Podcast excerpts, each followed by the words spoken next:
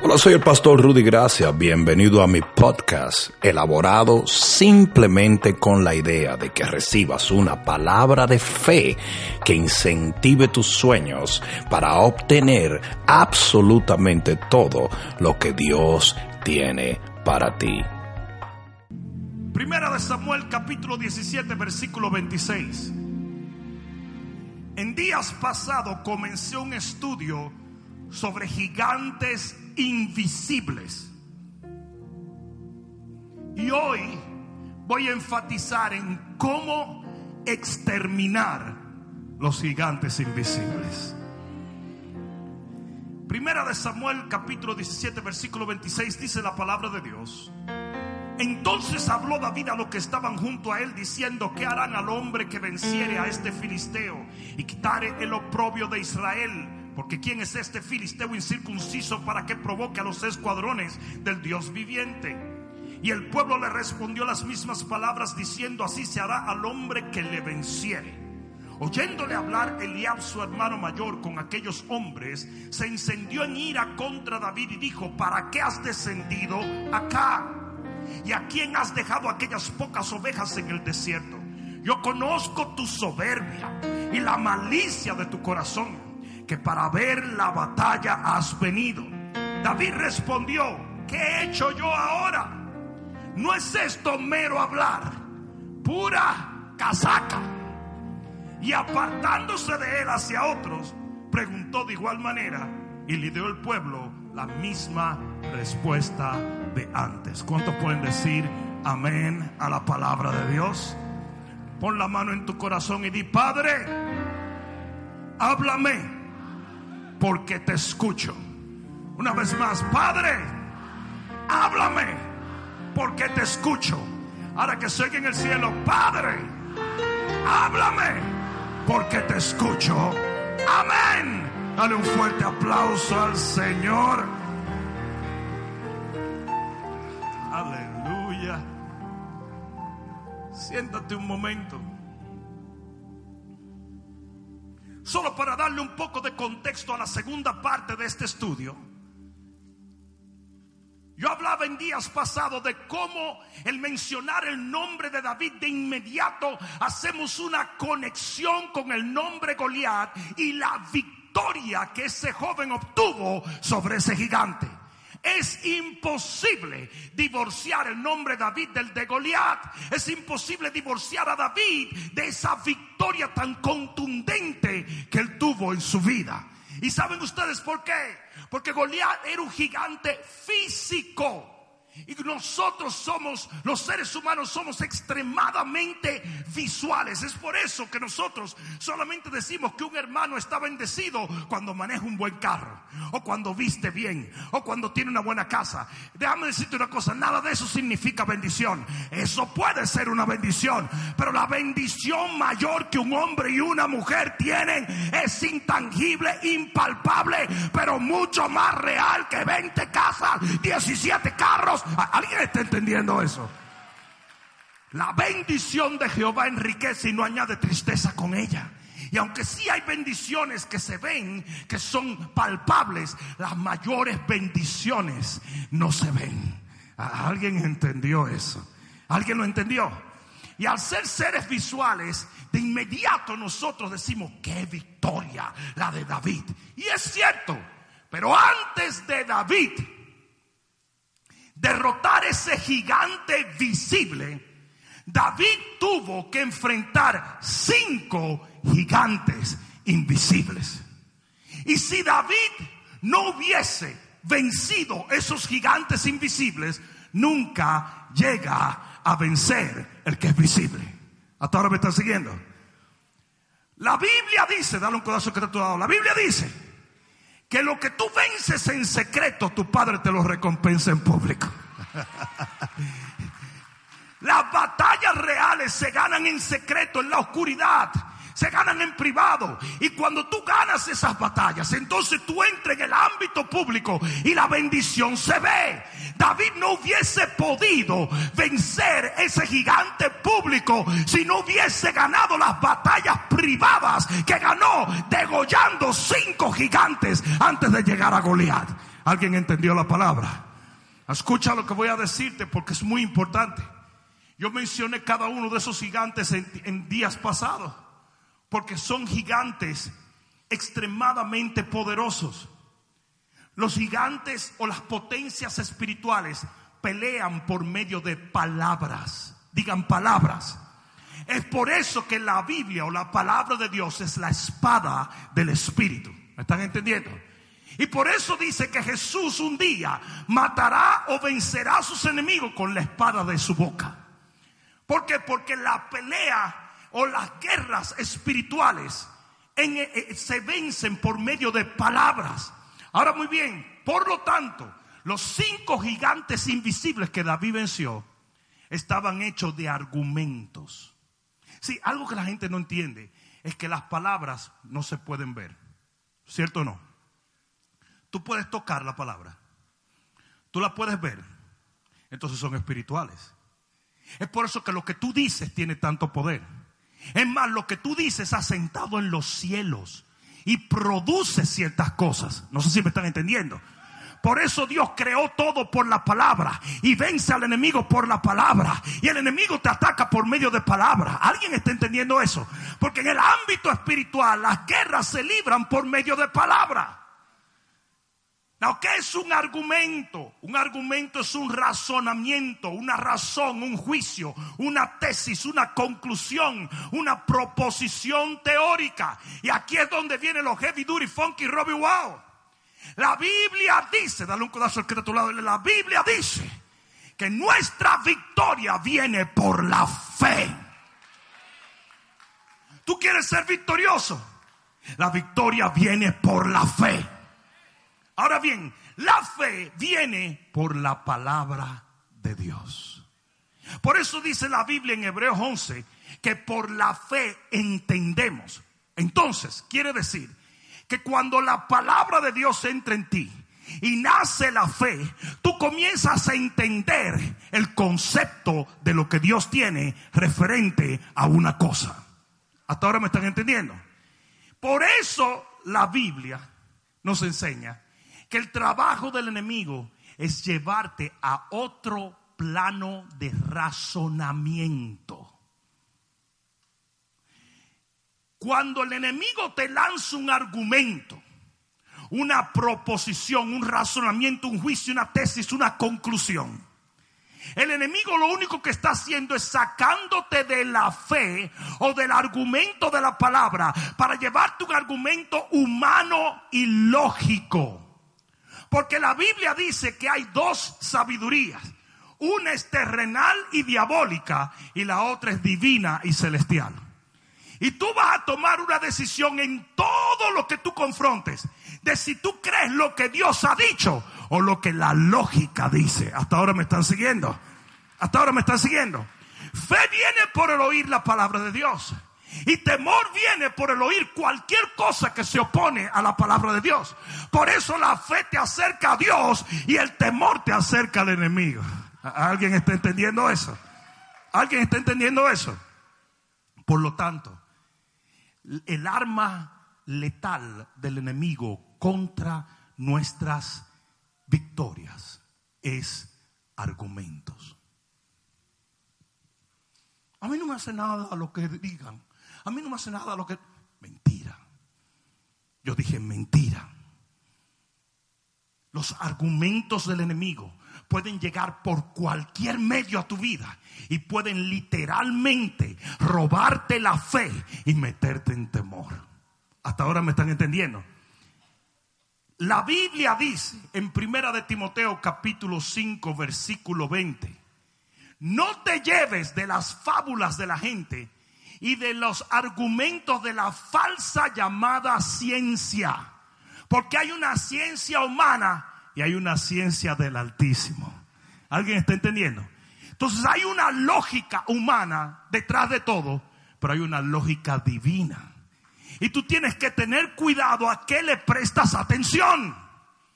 Porque por un momento la palabra de Dios dice, yo soy Jehová, tu sanador.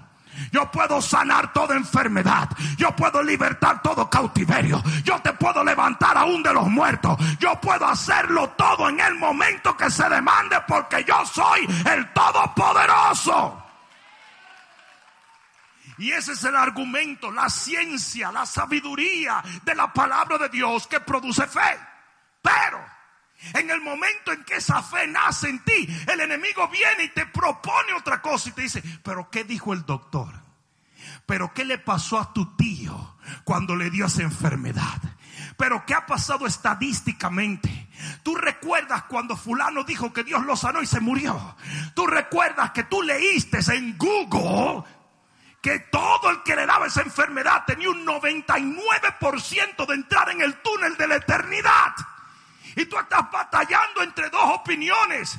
Y tú vas a tener que decidir qué ciencia y qué lógica sigues.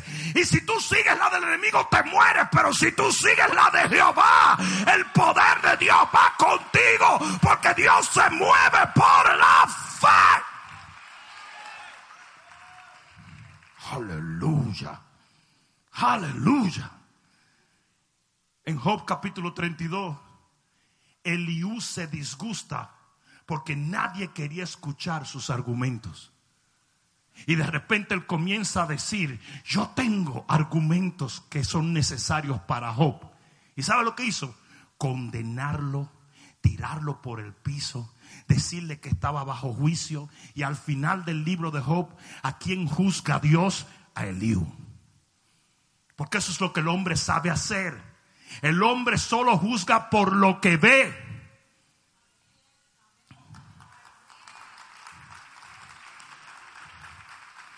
Tú vas y le pides un consejo a una persona y le dice, ¿qué tú opinas de esto? Ellos van a juzgar tu situación por lo que ellos ven, por lo que ellos saben, por lo que ellos entienden. Pero cuando tú abres la palabra de Dios, la palabra de Dios es imparcial y te va a decir, seas gordo, flaco, grande, pequeño, negro, blanco, yo te puedo levantar, yo te puedo abrir puertas, yo puedo hacer algo en tu vida. Yo no sé a quién fue que yo vine a hablarle hoy, pero sea a ti, dale gloria a Dios.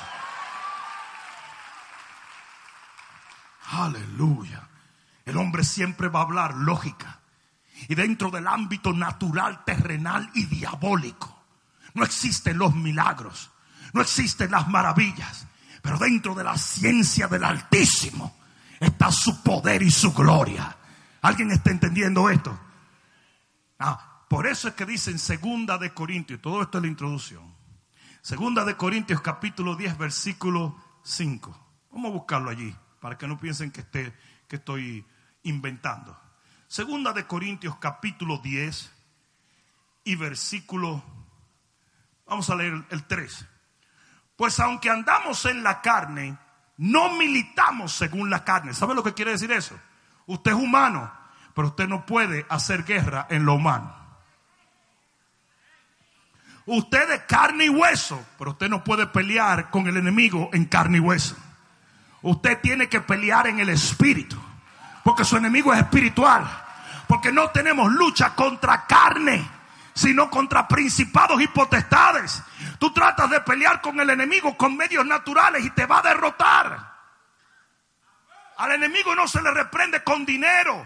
Al enemigo no se le reprende con conexiones terrenales. Al enemigo no se le reprende buscando el mejor doctor. Al enemigo se le reprende en la autoridad por la fe en la palabra de Dios. Será mejor que alguien diga amén. Por eso dice aquí, aunque andamos en la carne, aunque somos de carne y hueso, no militamos. No hacemos guerra, no tenemos victoria, no le echamos mano a lo glorioso de Dios por medio de armas carnales. Porque las armas de nuestra milicia no son carnales, sino poderosas en Dios para destrucción de fortalezas. Cuando un enemigo se metía detrás de una fortaleza, el enemigo tenía mucho más fuerza que el que estaba vulnerable fuera de la fortaleza. Y el enemigo sabe hacer fortalezas y sabe cómo las hace por medio de argumentos. Y aquí es donde viene. Derribando qué? Derribando qué? Argumentos y toda altivez que se levanta contra el conocimiento de Dios y llevando cautivo todo pensamiento a la obediencia a Cristo. ¿Sabes de qué hace el enemigo su fuerza? De argumentos que él pone en tu mente. Cosas lógicas, diabólicas, terrenales, de sabiduría humana. Él hace su fortaleza, Él nutre su fuerza, Él hace su stronghold por, por medio de esos argumentos. Y Dios te da la potestad de derribar esos argumentos que se levantan contra el conocimiento de nuestro Señor. Ya tú conoces que Él es sanador, que Él es tu libertador, que Él es tu proveedor. Y cuando el enemigo te dice lo contrario, te dice, no, no, no, no, no, no. Él es Jehová Jireh, mi Dios que provee. Él es el Shaddai, el Todopoderoso. Él es Sikanu, mi bandera. Él es mi justicia, mi gloria, mi... Alguien va a tener es una guerra de argumentos. Yo dije, es una guerra de argumentos. Por lo tanto, esos cinco gigantes que se levantan contra David eran argumentos diabólicos para que David no llegase a derribar a Goliat.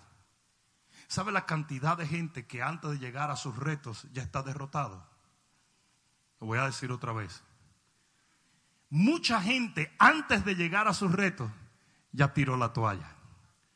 Porque el enemigo te ha convencido mediante argumentos que van en contra de la palabra de Dios, de lo prometido y de lo asignado por el Señor, que no lo hagas. Cada gigante era un argumento. Por lo tanto, yo voy a hablarte brevemente de cómo vencer esos cinco gigantes camino a degollar a Goliat. El primer gigante que nosotros vimos fue el gigante del rechazo. La Biblia dice que David no fue invitado, su propio padre no lo invitó a la reunión donde iban a elegir un rey porque lo tomaba en poco, su familia lo rechazaba, no creía que él era material de rey. ¿Cuál era el argumento del enemigo haciendo esto? Tú no eres, tú no eres el ungido, tú no eres el escogido, tú no eres un hijo de Dios. ¿Saben ustedes que en la tentación de Jesús esa fue la primera cosa que el enemigo le dijo? Si tú eres hijo de Dios, haz esto o lo otro. Porque el enemigo estaba tratando de poner un argumento en Jesús de que maybe, maybe él no era hijo de Dios.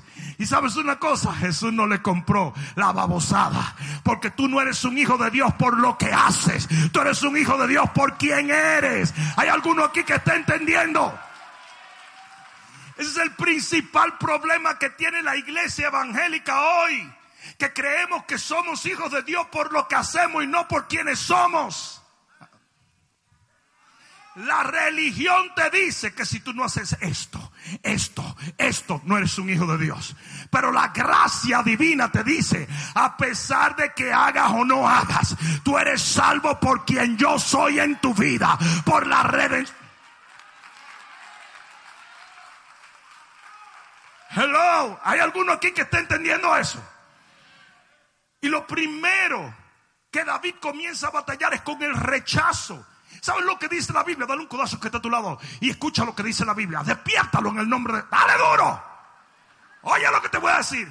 No me elegisteis vosotros a mí, sino que yo os elegí a vosotros.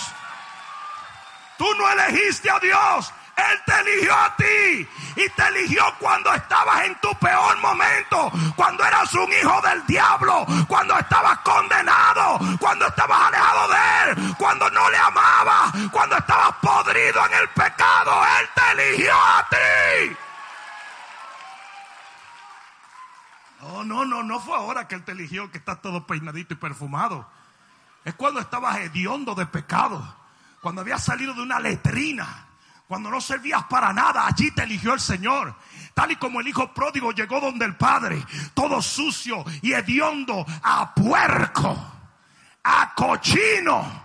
Y el papá dijo, no te preocupes, quítenle esa ropa, bañenmelo, pónganmele ropa reales. Y el hermano de él, bien religiosón, dijo, él debería de perder el título de hijo tuyo. ¿Por qué? Porque él cometió errores. Porque eso es lo que la religión te dice. La religión te dice que tú eres por lo que haces, no por lo que ya Cristo hizo por ti. Ah, le está dando brega a decir amén, ¿verdad? En primera de Pedro capítulo 1 versículo 2 dice que fuimos elegidos de acuerdo a la presencia, no presencia, presencia de Dios, que quiere decir su conocimiento.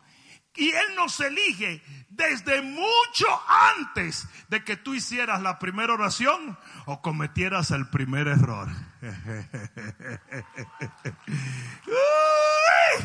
no sé si tú lo sabías eso. Que Dios te escogió a ti antes de que tú dijeras la primera mala palabra. Dios te escogió a ti antes de que te dieras el primer humo. Dios te escogió a ti antes de que hicieras la primera oración. Tú no lo entendías, pero ya Él te había escogido porque Él sabía quién era. Él sabía quién es. Aleluya. Aleluya. Entonces dice que tú fuiste elegido. Cada vez que el enemigo te quiere decir que tú no eres, my God, you always been. Tú siempre has sido. Yo dije, siempre has sido. Primero de Pedro capítulo 2 versículo 9 dice que somos un linaje escogido. Pero no de ahora, de siempre. No sé si me están entendiendo. Entonces el enemigo te va a tratar de poner en la cabeza ese, ese rechazo. No, pues imagínate. ¿Sabes lo que dice la Biblia? Que somos aceptos en el amado.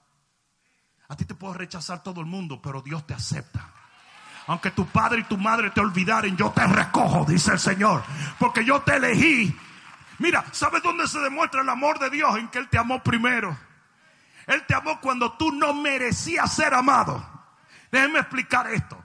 El Señor te amó cuando tú lo odiabas.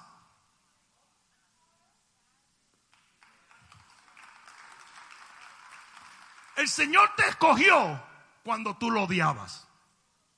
El Señor te apartó cuando tú lo odiabas. Eso es lo que la Biblia dice. No, no, no lo dice tercera del religioso capítulo 24. Pero el Señor te amó cuando tú no le amabas. Ahora mi pregunta para ti es esta. ¿Y ahora que tú le amas? Que tú le sirves? Que tú le adoras? Que tú le, que tú le sigues? Que tú le honras?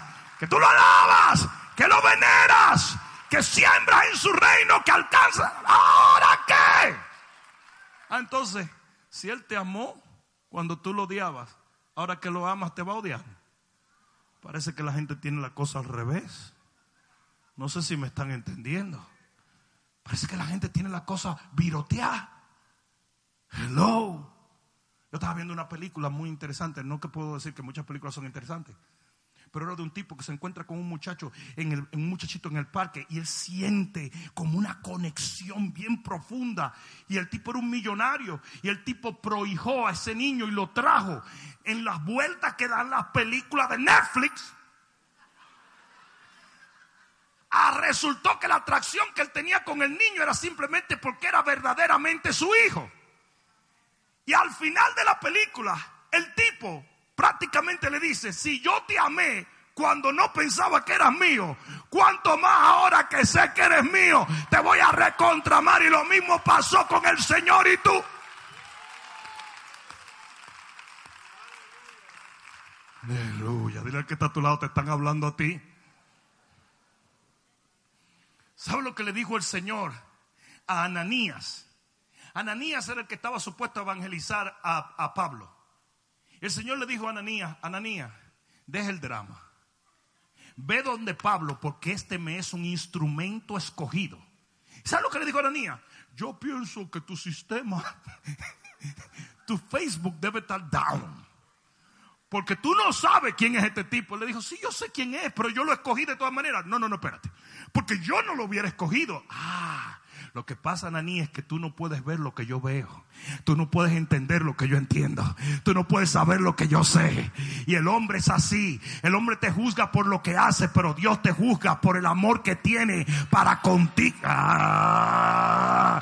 Eres un instrumento escogido por Dios. Lo diga el diablo o no. Lo acepte la gente o no. El Señor te eligió entre toda la creación. Tú eres un escogido del Rey de Reyes y del Señor del Señor. Aleluya. En segunda de Tesalonicense capítulo 2, versículo 13 dice que fuimos escogidos desde el principio. Desde el principio. ¿Sabes lo que quiere decir desde el principio? Viene del griego desde el principio. Para siempre. Fuimos escogidos desde siempre, ¿sabes para qué? Para siempre. ¿Estás entendiendo eso? Esto no fue, tú, piensas que Dios a ti te escogió el día en que tú dijiste, pásate aquí adelante y maticando chicas dijiste, y había un líder al lado tuyo, ahora chico, señor, señor, aquí vengo, aquí vengo. No vuelvo a tomar romo, no vuelvo a tomar romo. Eso es muy drástico. No fue ahí que el Señor te escogió mucho antes de que tú fueras. Mucho antes de la creación ya tú estabas escogido. Porque Dios tenía un conocimiento. Antes que tú fuese ya Dios sabía. Y Él te escogió. Entonces cada vez que el enemigo venga y te haga sentir rechazado, recuerda eso. Que aunque te rechace todo el mundo, tú has sido aceptado por Dios desde siempre. Así se le corta la cabeza al gigante del rechazo. Hay algunos de ustedes que han sido altamente rechazados por el hombre. Pero ¿qué me importa a mí cuánta gente me rechace? Siempre y cuando Dios me acepte. ¿Ustedes quieren que yo le diga una de las tragedias más grandes de la humanidad? Los seres humanos son imperfectos, pecaminosos. Búsqueme una palabra drástica. Son una porquería. Somos toda una porquería. Es la realidad. Yo no, si usted también. Una pura porquería. Y Dios, que es perfecto, nos acepta y nos transforma a un linaje escogido. Pero el que está al lado tuyo, no mira a los lados ahora, que es una porquería imperfecto, hediondo, es un gran necio, un estúpido y rata de dos patas. Ese te critica, te juzga y te condena. Qué chistosito, ¿verdad? Por eso es que Dios agarra cuerda y dice, con la misma vara que tú mides, te voy a medir a ti. Mira esto.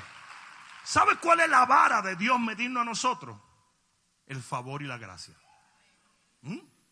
Pero ¿sabes cuál es la vara con la cual Dios mide a algunos de los que están aquí? Y de esos que están en Facebook que se creen muy flauticos. ¿Mm? La vara que ellos forjan. ¿Me están entendiendo? La Biblia no dice que no juzgues. Lo que pasa es que la Biblia dice que te juzgues a ti mismo, no al otro. ¿Sabes lo que dice la Biblia? Que si tú te juzgas a ti mismo, no vas a ser juzgado por nadie. Porque esa es la vara que Dios usa. La vara que Dios usa cuando tú eh, te juzgas a ti mismo es una vara de puro favor. Pero cuando tú tienes la audacia de juzgar y condenar a otro, de hablar palabras que no debes hablar, de decir lo que no debes decir. Cuando la Biblia dice que si tú llamas fatuo a un hermano, aún tú creas que estás bien, puedes ir al infierno. Cuando tú tienes esa audacia, el Señor dice, no hay problema. ¿Ves esa vara con la cual tú juzgaste a esa persona? Esa es la vara con la cual yo te voy a juzgar a ti. Y quizás la persona a la cual tú estás juzgando está caminando en el favor de Dios 24 horas. Ella está tú bajo juicio. Tú juzgas al hermano y Dios te juzga a ti. Mira esto. ¿Sabes por qué la gente juzga a los demás? La gente juzga a los demás para sentirse mejor. Y es cierto, tú criticas al hermano y tú te sientes mejor, pero eres peor estás peor. Mientras que si tú te juzgas a ti mismo, te sientes peor, pero eres mejor.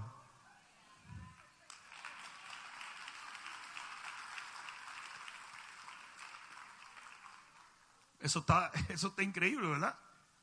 Juzga a tu hermano, te sientes mejor, pero eres peor. Júzgate a ti mismo, te sientes peor, pero eres mejor.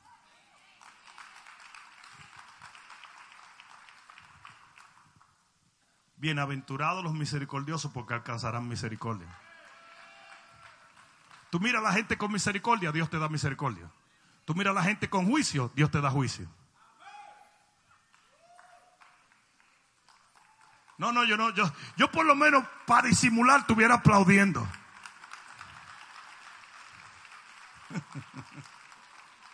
El segundo gigante es el gigante de la ocupación.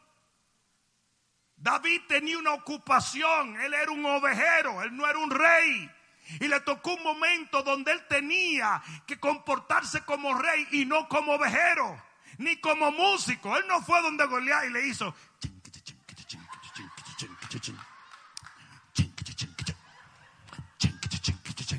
Jehová es mi pastor, nada faltará. Goliat le hubiera dado una picotea a ese tipo. Él tenía que comportarse no como un salmista, sino como un rey. Y los reyes peleaban. Y va a llegar un momento donde tú vas a tener que proceder adelante como un linaje real, como un hombre y una mujer de Dios. Y por eso le envía el enemigo un argumento. Y es no sabes. El primero es no eres. El segundo es no sabes. Y ese argumento estuvo presente en el camino cuando David iba a vencer a Goliat. Lo miraban como ovejero, lo llamaban el ovejero, los otros rockeros, pero nadie le decía rey porque usted no es material de rey.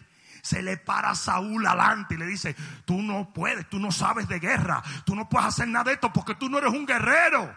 No sé si me estaba entendiendo. Saúl lo conocía como músico porque él estaba en el palacio. Ya David era famoso como músico. Las estaciones de radio tocaban la música de David. Cuando la primera vez que le hablaron a Saúl de David, le dijeron, es un gran músico, sabe tocar bien el arpa. Es más, tiene una unción que se van los demonios.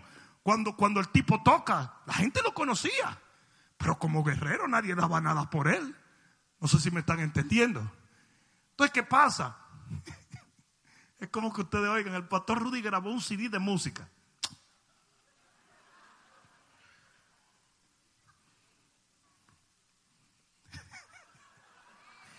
Ese tipo lo que sabe gritar. Imagínate yo cantando.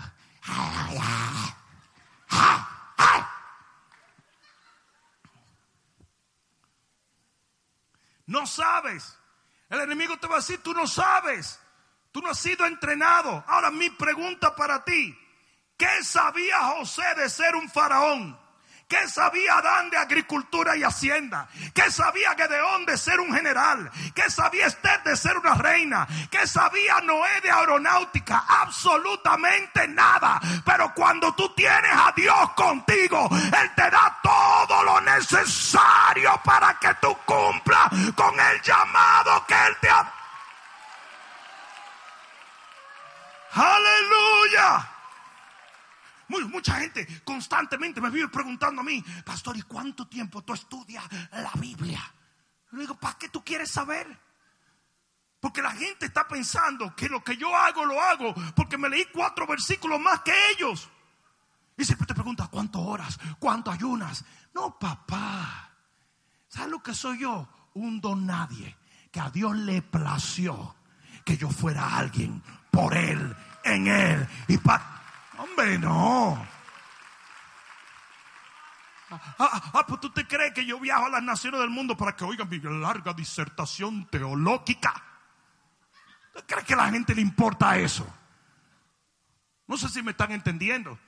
No, probablemente yo era el peor predicador de todo. Es más, todavía yo lo creo a veces. a lo mejor Dios le dio pena decir, este negro no va para ningún sitio, vamos a ponerlo a predicar.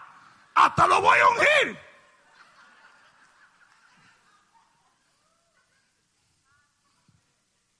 Un día vino un tipo de, que de chiste y me dijo, yo no entiendo porque yo canto mejor que tú, yo predico mejor que tú, yo hago todo mejor que tú, yo tengo tres títulos de teología. ese es tu problema. Tu problema es que tú te estás apoyando en las cosas humanas.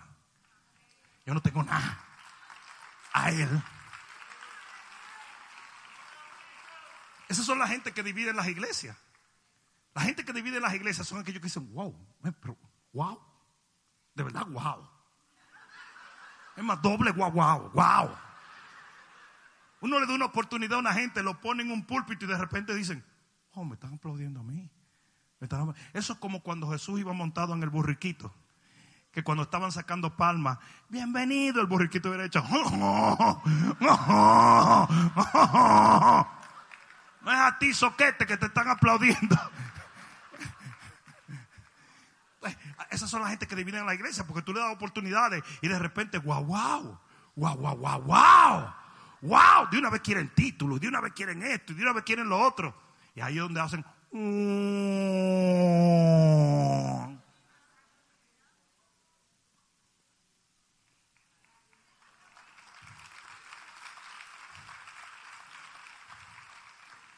¿Sabe cuál es la lección de Moisés?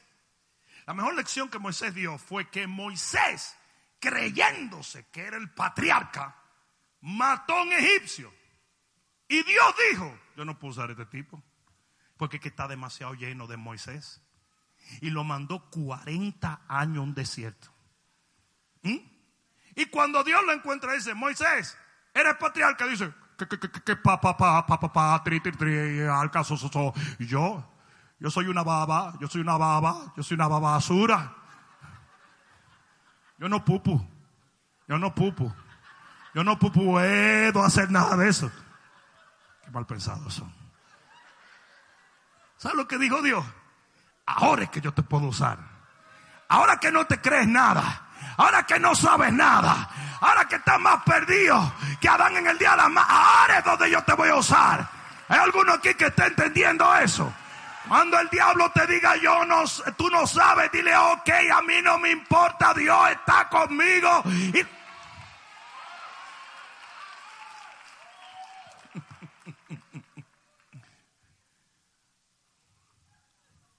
La tercera, el tercer gigante que David vence es el gigante de la presión social. Y el argumento era, David, nadie lo está haciendo. Nadie se está atreviendo. Nadie te está respaldando. Nadie está de acuerdo contigo.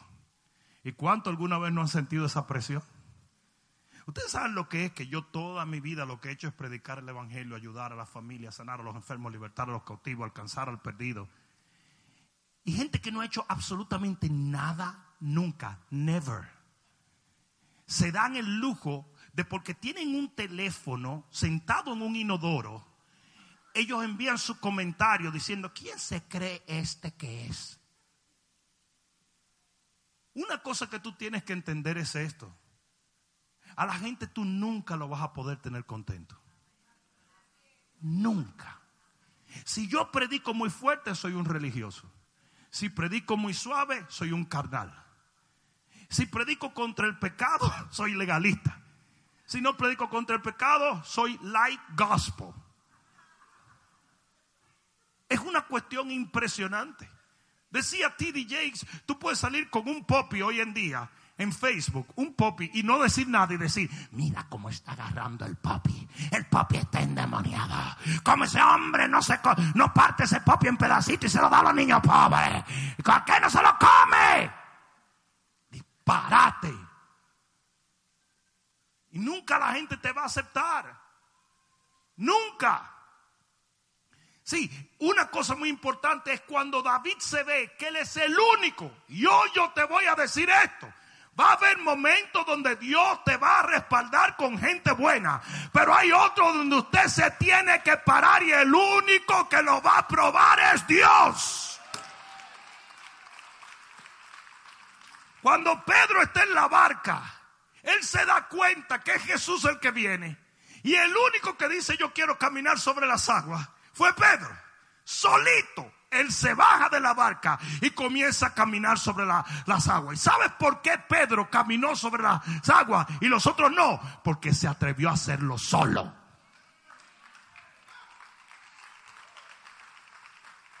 ¿Tú te crees que los que estaban en la barca estaban contentos con que Pedro estuviera caminando sobre las aguas. El ser humano es el ser más envidioso de la tierra. ¿Sí o no? El evangélico en la mañana va donde el contable ¿Mm? y hace los taxes y no se fija qué carro tiene el contable. Después pasa por donde el abogado de inmigración ¿Mm? y no se fija qué carro tiene el abogado de inmigración. Y ya eso de la una de la tarde tenía un appointment que le van a quitar una parte del hígado y pasa por donde el cirujano y no le pregunta al cirujano qué carro tiene. Pero en la noche llega a la iglesia y dice, ¿qué carro tiene el pastor? Es narco. Ese tipo es un narco. Pero no lo dijo del contable, no lo dijo del cirujano, ni lo dijo del abogado, que a lo mejor los tres son narcos. Porque no hay una cosa más envidiosa que una gente que siente que debe tener lo que tú tienes.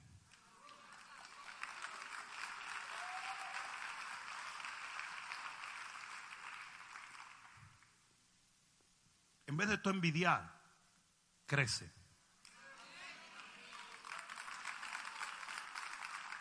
¿Sabes lo que dice la parábola de los talentos? Dice que Dios le dio a cada uno de acuerdo a su capacidad. Entonces crece en capacidad y Dios te va a dar más. ¿Y cómo se crece en capacidad? Qué bueno que lo pregunta. Dando. Eso fue lo que hicieron los otros.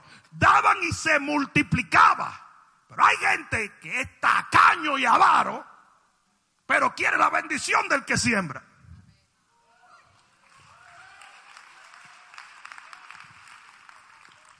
Hello. A mí siempre me han gustado mucho los carros. No me mire así que Elías tenía un carro de fuego y nadie lo criticaba. Siempre me gustaron mucho los carros. Y siempre he tenido varios carros. Y un día un tipo me vino y me dijo, ¿y por qué tienes tantos carros? Yo le dije, espérate un momento. ¿Cuántos carros tú has regalado? Ni uno. Yo le dije, ya voy yo por el veinte y pico carro que regalo.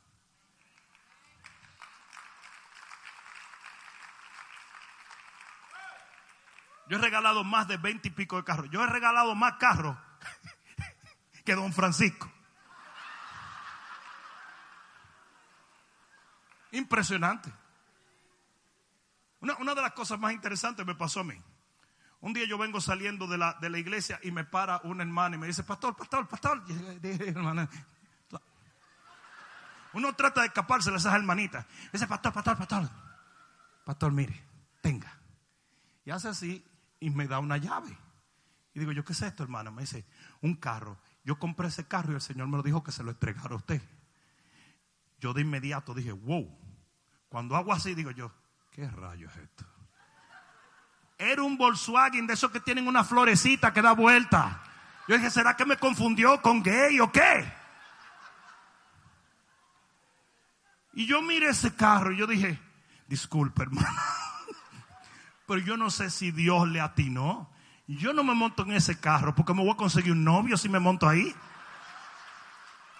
Me dice, mira pastor, el Señor me dijo que te diera ese carro. Y ahí mismo venía Vanesita saliendo y dice, gloria a Dios, tal y como yo te lo pedí, Señor. Y ahí me trajo el Señor a la memoria que yo acababa de regalarle a un joven en la iglesia un carro que yo tenía, que de paso era de la misma marca, se lo regalé y se lo entregué así. Y mira cómo el Señor me devolvió eso. Ese fue el primer carro de Vanessa. El primer carro. Ah, pero si alguien hubiera visto, mira la hija del pastor con un Volkswagen nuevo. Tú has sembrado. Eso es lo que la gente no entiende. Siembra. Siembra. Ándale, ándale, ándale, ándale. Siembra. ¿Cuántos carros no le he dado yo a la iglesia? Ustedes han participado en las rifas que se, que se han hecho. Motocicletas. Mi primera motocicleta que el Señor me pidió, yo la negocié con el Señor. Yo le dije, mejor te doy el cash. Yo, mejor te doy el cash. Pues yo estaba enamorado de mi motocicleta. Yo, he luchado mucho para esto. Yo había gastado 12 mil dólares en esa motocicleta nada más en customizarla. Y cuando la acabo, ahí el Señor dice, entrégala y vamos a, darla profundo para la iglesia. Y yo sé que Dios bendice el dador alegre, pero yo me amargué. Aquí lo voy a decir claro, a mí me importa. Yo la lloré. En aquel entonces yo, yo estaba muy nuevo en la, en la cuestión esta de dar ñañe. Yo estaba buscando cualquier excusa. Yo buscaba cómo redimir una motocicleta. No aparecía en la Biblia en ningún sitio. Nosotros, espérense, nosotros entregamos esa motocicleta. Yo entregué esa motocicleta, ¿verdad? Y se la ganó un borracho. Ni siquiera, ¿tú recuerdas? Ni siquiera fue uno de la iglesia.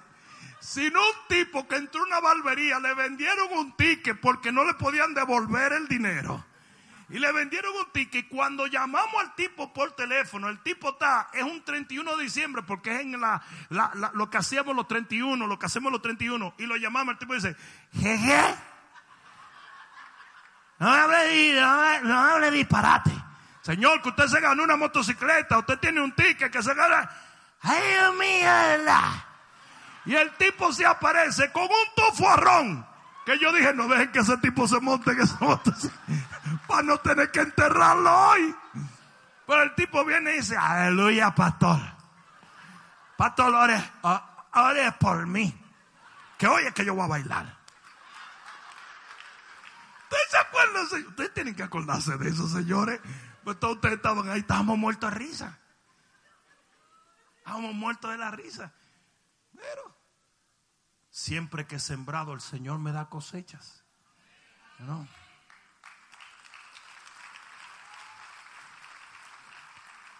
Siempre va a haber muchos momentos donde tú tengas que hacer las cosas por ti solo. Y te voy a decir una cosa, y esto te lo voy a dar gratis. ¿Puedo?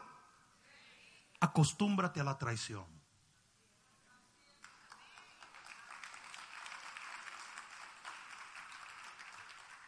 Acostúmbrate a la traición. Señores, si a Jesús lo traicionaron, a ti te van a traicionar. Que porque Jesús era mucho más bueno que tú. Jesús necesitaban un sanguchito, el tipo lo sacaba. Necesitaban vino, el tipo O sea, ni, que ni siquiera por lambones se quedaron con Jesús. Mi- mi- Mira lo que dice David en el capítulo 55, versículo 12 del libro de Salmos. Capítulo 55, versículo 12 del libro de Salmos. Esto te lo voy a dar gratis, gratis. ¿Lo quieres, sí o no? Dice, porque no me afrentó un enemigo, lo cual había, habría soportado. Que te traicione o te persiga un enemigo, you take it. Ni se alzó contra mí el que me aborrecía, porque me hubiera ocultado de él. Sino tú, hombre, al parecer íntimo mío, su pana, mi guía y mi familiar, que juntos comunicábamos dulcemente los secretos y andábamos en amistad en la casa de Dios. Que la muerte le sorprende. Ay, señores. David era duro. Mira, mira esto que le suelta David. Que la muerte le sorprende y desciendan vivo al Seol porque hay maldades en su morada en medio de ellos. Ay, pero ese patrón no es fácil. Pero mira como dice David, no fue mi enemigo, fue mi mejor amigo que me traicionó. Aquel que, al cual yo le comunicaba mi intimidad y mis secretos. Ese me hizo daño. Si se lo hicieron a David, que de paso, David era un tipo bravo. David mataba a cualquiera. Ese tipo le daba guiso a cualquiera. Para que una gente traicionara a David tenía que ser guapo. Acostúmbrate. No solamente que la gente no te va a aplaudir, sino que la misma gente que tú ayudas y amas y todo, un día te dan la puerta y se van. Ustedes saben la cantidad de gente que yo he ayudado, que yo he sacado del cielo, que yo he sacado de la... Ustedes saben la cantidad de gente que en todos estos años... Y no solo se van de aquí, sino que se van hablando porquerías. Es unbelievable. Increíble. Oye, porque está bien. Yo no soy el Mesías. Arranca. Pero por favor, no mates 15 años de bendición maldiciendo todo lo que Dios hizo contigo. ¿Qué es eso?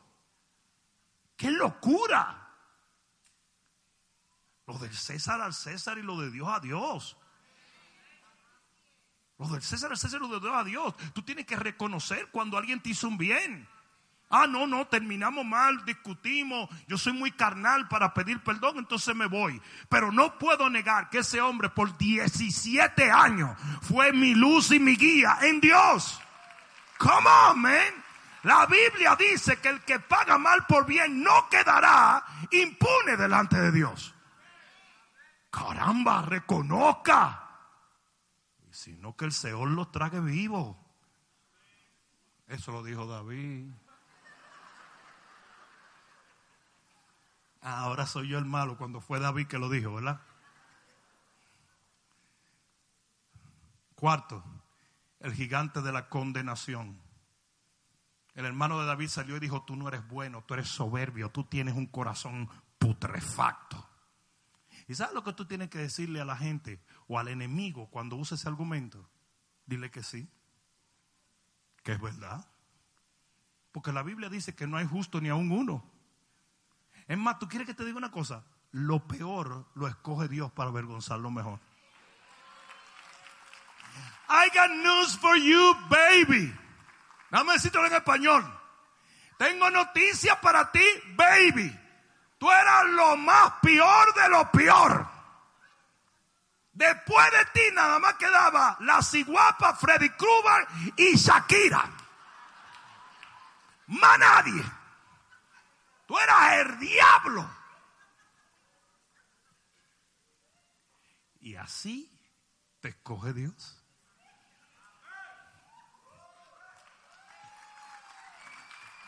¿Cuántos? ¿Cuántos de ustedes conocen en la televisión a César Milán? ¿Se acuerdan de César Milán? El mexicano, el dog whisper. El tipo le hablaba a los perros. Yo creo que el tipo era perro.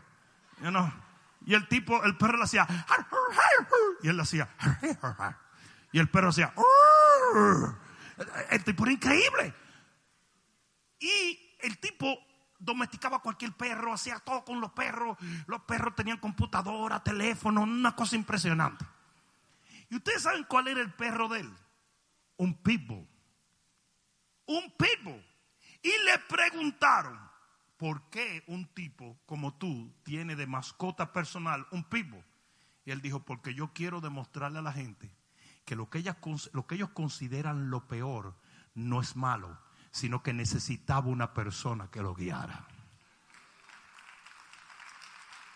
Los perros no son malos. Yo tengo un pitbull. Me salió baratísimo. Llegó solo aquí a la iglesia y Jesse se lo llevó. Al rato el people está en mi casa mirándome a mí como, ¿qué es esto? Y ese perro es como un gato. Ese perro nada más le falta hablar. Cariñosísimo. Porque los perros no son malos, son los dueños que son malos. Los que necesitan domesticarse son ustedes. Eso es como, yo no entiendo por qué mi niño come tanto, porque tú le das comida. Yo, nunca había oído eso de que obesidad infantil. ¿Y desde cuándo ese niño arranca en un carro a comprar supermercado? ¿Eres tú el que lo está engordando? ¡Lo va a matar! Un montón de niños gordos que no pueden ni montar su bicicletica, por el amor de Dios. Se montan en una bicicleta y se rompe la bicicleta. Pero eso no existía, señores, porque porque tú lo estás engordando. ¿Para qué que son los papás? Tú estás en el drive-thru de McDonald's. Mami, yo quiero cinco chicken nuggets. Pero ya loco que tú eres. Te voy a comprar uno de cuatro piezas y con un muñequito para que te entretenga entre moldía y moldía.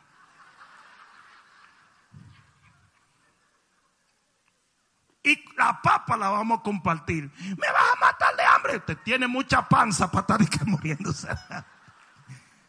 Ese niño está comiendo más que, que lo que comen 17 niños en Bangladesh. Entonces después que... No sé cómo caímos ahí, pero agarra eso ahí.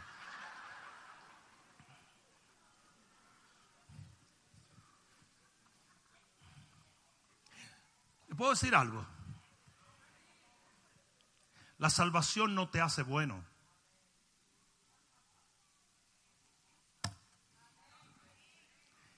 La salvación no te hace bueno. La salvación te hace obediente. La salvación mediante el nuevo nacimiento te provoca temor de Dios. Por lo tanto, tú comienzas a obedecer la palabra de Dios por un temor sano, no por miedo, sino por respeto. Y eso es lo que se llama santificación. Es el proceso de tú tomar tu cruz todos los días. Esa cruz de obediencia, usted la toma y usted no hace lo que la chuleta le dice, sino lo que el Espíritu le dice. Y cuando usted hace eso, usted va matando la carne, la vieja naturaleza, y el hombre nuevo toma control. No es que cuando tú aceptas a Cristo, yo soy el más bueno del mundo. No, usted sigue siendo igualito de malo, más malo que una peste a pie. Usted sigue siendo igual porque usted tiene una naturaleza pecaminosa. No sé si me están entendiendo. Es por eso que los evangélicos un día son de que muy... Ah, ah, y un día se te atraviesa un tipo que ¡pah! y tú le das un pecozón y dices, no, no sabía que eso estaba en mí. Claro que está en ti. Ha dicho hombre de aconsejando mujeres solas. ¿Tú te crees que tú estás muerto? ¿Qué es eso? ¿Qué es eso? You'll never be there. Ah, porque yo soy tan santo que a mí se me desnuda una mujer y yo no hago. ¿Qué es eso? Are you nuts? A ah, la salvación te hizo gay.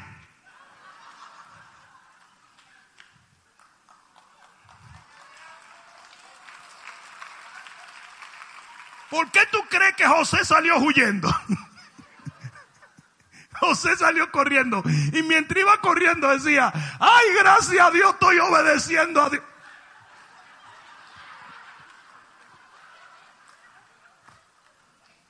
Eso lo dice la Biblia dominicana.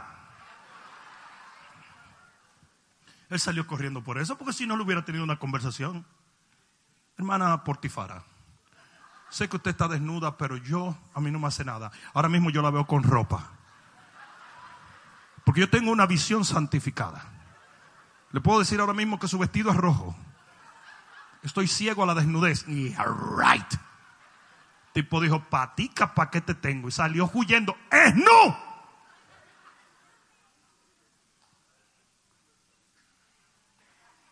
La salvación no te hace bueno. La salvación te hace obediente.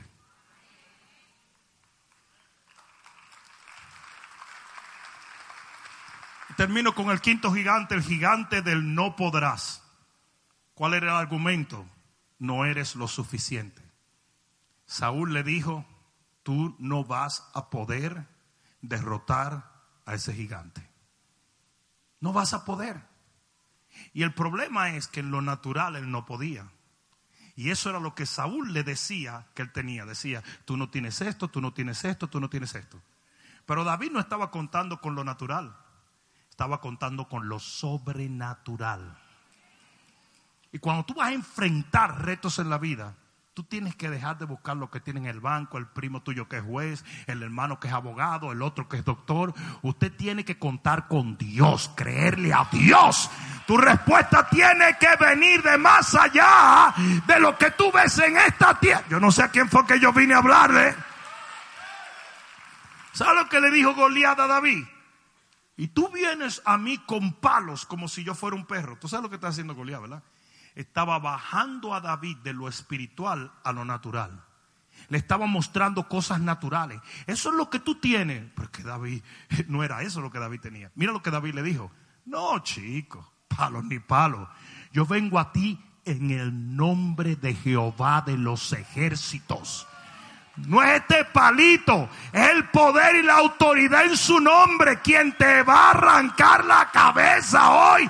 Y así tú tienes que enfrentarte a los retos de la vida creyendo que si Dios es todo lo que tú tienes, Dios es todo lo que tú necesitas. Alguien de un grito de gloria aquí. Emma, ponte de pie y dale gracias a Dios. Escucha esto. Aquí es donde vienen los heavy duty funky Robbie Wow. Si te fijas, todos los argumentos que trataron de detener a David de llegar hasta donde Goliat eran argumentos que tenían que ver con una sola cosa, su identidad.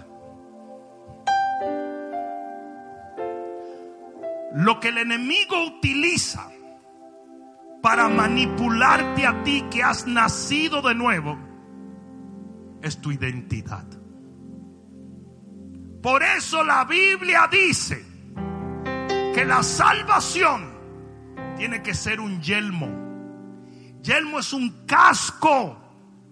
Lo que protege tus pensamientos es el entender tu redención en Cristo Jesús.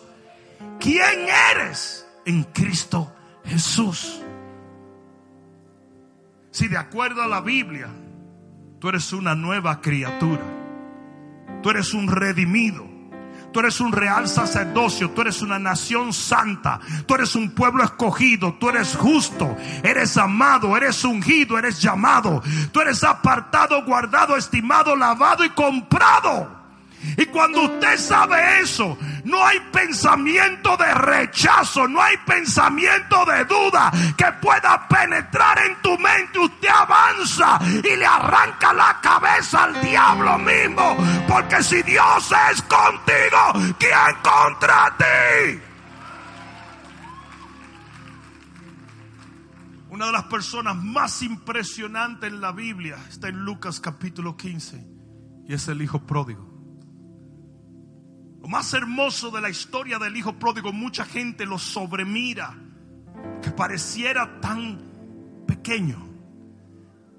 Pero no hay algo más poderoso en esa historia que cuando el hijo pródigo había cometido errores, estaba sucio y harapiento, tenía hambre y había perdido todo, no tenía amigos ni dinero, no tenía nada. Y sin embargo dijo, en la casa de mi Padre. ¿Sabe lo que quiere decir eso? Que sin importar lo que él había hecho, sin importar lo que él había perdido, sin importar las decisiones erróneas, sin importar a dónde el enemigo lo había tirado, sin importar si tenía amigos o no, sin importar si tenía hambre o no, sin importar si comía algarrobas o no, él sabía que nada podía cambiar el hecho de que él era un hijo de Dios.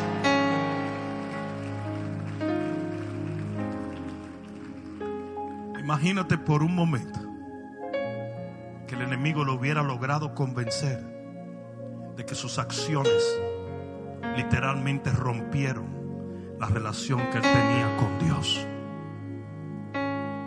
Este país, los Estados Unidos, es responsable por más runaway kids, por más niños que se escapan de sus casas y se van, que cualquier otro país del mundo. Yo nunca vi eso en Santo Domingo. Nunca vi un muchacho de que, se iba de la casa. ¿Y cómo no vamos para la casa? ¿Y dónde comemos? Eso es aquí que hay mucho romanticismo. Los muchachos arrancan por ahí. Yo una vez me fui por ver una película ahí que yo vi. 20 minutos después de calor y gente voceándome en la calle y un hambre que me dio endemoniada. Me devolví y mi papá cerró la puerta. Y yo le gritaba, abre, me decía, no, tú te quieres ir, ahí te va a amanecer. Chacho, el otro día estaba yo harto de mosquitos y picada, entonces yo dormí en la puerta. Nunca más se me ocurrió irme. Pero en este país los muchachos se van. Y de acuerdo a un estudio que se hizo, la razón por la cual el 90% nunca regresa a su casa es porque ellos están completamente convencidos de que sus padres nunca lo van a recibir lo cual no es verdad. Si tú nunca puedes perder tu identidad, si tú has nacido de nuevo, esto no es una vacuna que hay que renovar cada 40 días. Si tú eres un hijo de Dios, tú eres una nueva criatura. Las cosas viejas pasaron y aquí todas son hechas nuevas. ¿Alguien está entendiendo?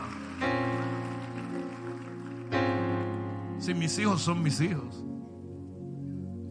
y mis hijos cometen errores, pues yo no los voto, yo no los desecho. Ellos no pueden decir ya yo no soy hijo del pastor porque yo cometí un error. Absolutamente no. Son mis hijos. Son mis hijos. Me ven a Vanessa con Leví por ahí. Yo le dije, en estos días tú vas a ver lo que es bueno porque le empezó a dar comida sólida. Sí, como toda buena dominicana. Le está moliendo T-bone steak, albóndiga, pan. No, no, no se aguanta. Los dominicanos no se aguantan. Ese niño está muy flaco, nada más tomando seno. ¡Toma! Y los muchachos. Pero ¿qué pasa?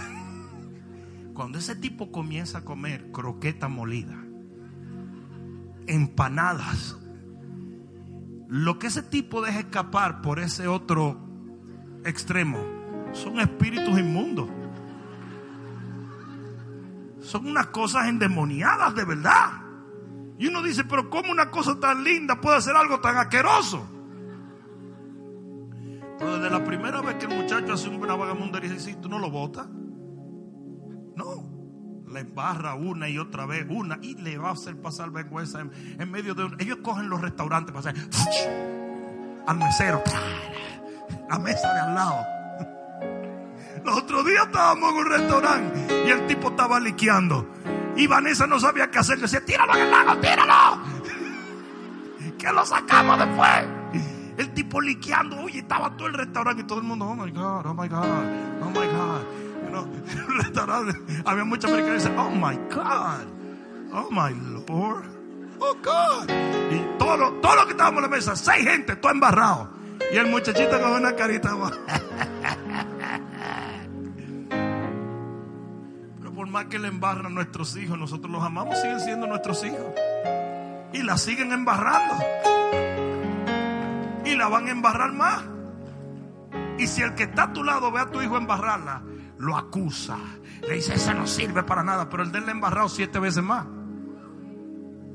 Pero cuando es tu hijo, cuando es algo que tú amas, adoptado, prohijado, biológico, cuando es tuyo, no importa lo que haga, tu amor siempre está presente.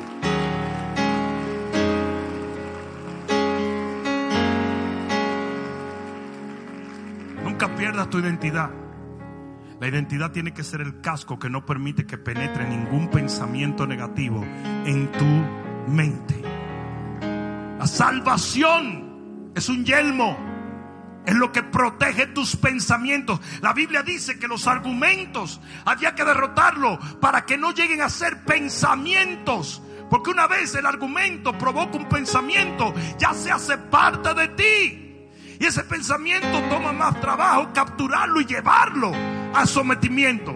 En el momento en que el enemigo, como un gigante, se para delante de ti y te da un argumento, usted dice, esto dice la palabra de Dios. En el nombre de Jesús, esto es lo que ha dicho Jehová. ¿Alguien está entendiendo eso? Eso fue lo que David hizo. Eso es lo que usted tiene que hacer. El poder está en el argumento de Dios para rebatir el argumento del enemigo. Usted escoge bajo qué sabiduría, bajo qué entendimiento, bajo qué discernimiento usted se va a mover. El enemigo va a querer darle una filosofía que usted tiene que rechazar para poder aceptar por completo la filosofía de la palabra de Dios. ¿Alguien está entendiendo esto? ¿Alguien lo entendió? ¿Sabes a qué te llamo Dios? A derribar gigantes. Aquí va de nuevo. ¿Sabes a qué te llamo Dios? A derribar gigantes.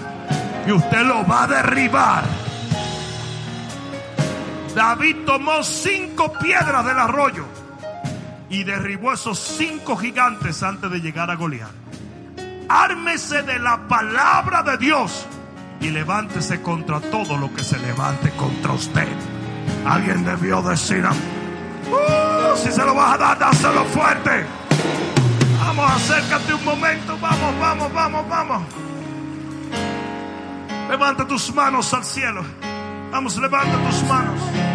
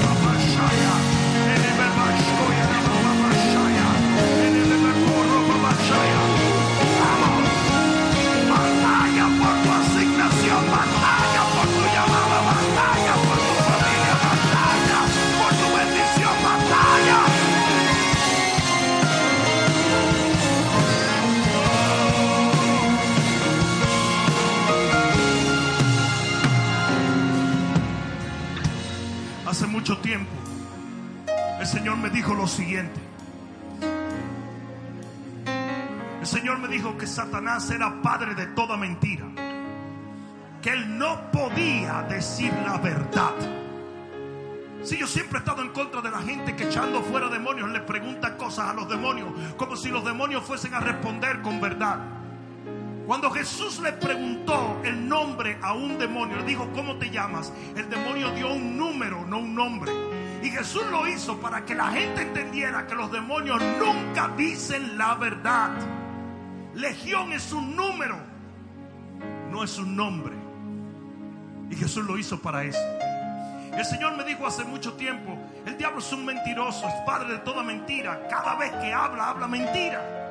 Y yo me di cuenta que una mentira es lo opuesto o el antónimo a una verdad. Eso quiere decir que cuando el diablo te dice que no, es porque ya Dios dijo que sí. Si el diablo te dice que no tienes, es porque ya lo tienes. Si el diablo te dice que no estás sano es porque ya estás sano. Si el diablo te dice que la puerta no se abrió, my God, métete por ahí porque ya se abrió la puerta. Todo lo que el diablo le dijo a David era mentira.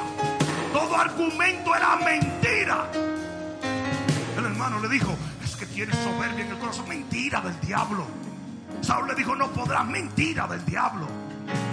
Todo el mundo le dijo algo que era incierto, porque el diablo va a usar gente, va a usar argumentos, va a usar todo tipo de artimañas para decirte que no. Tú solamente necesitas un sí. Y la palabra de Dios te lo da. Y si tienes ese sí, yo dije si tienes ese sí, si tienes ese sí, apropiate de él por la fe y avanza en el nombre de Jesús. Si se lo vas a dar, dáselo fuerte.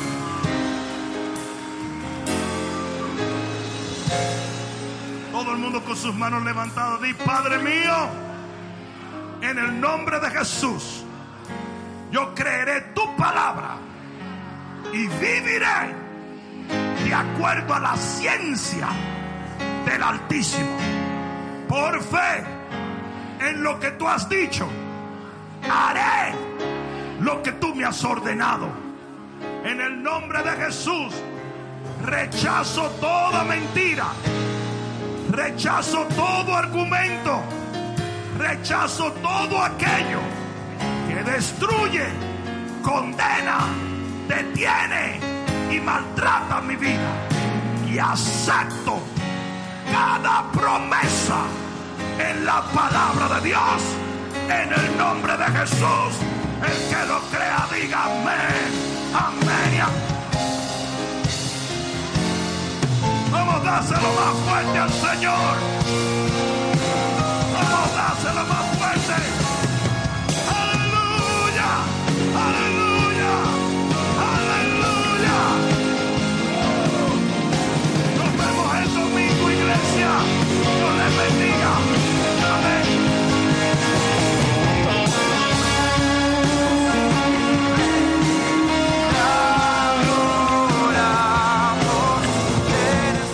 Espero que esta palabra cale profundamente en tu alma y que se convierta en pasos de fe que te permitan llegar al destino que nuestro Señor ha trazado delante de ti y de los tuyos. Dios te bendiga.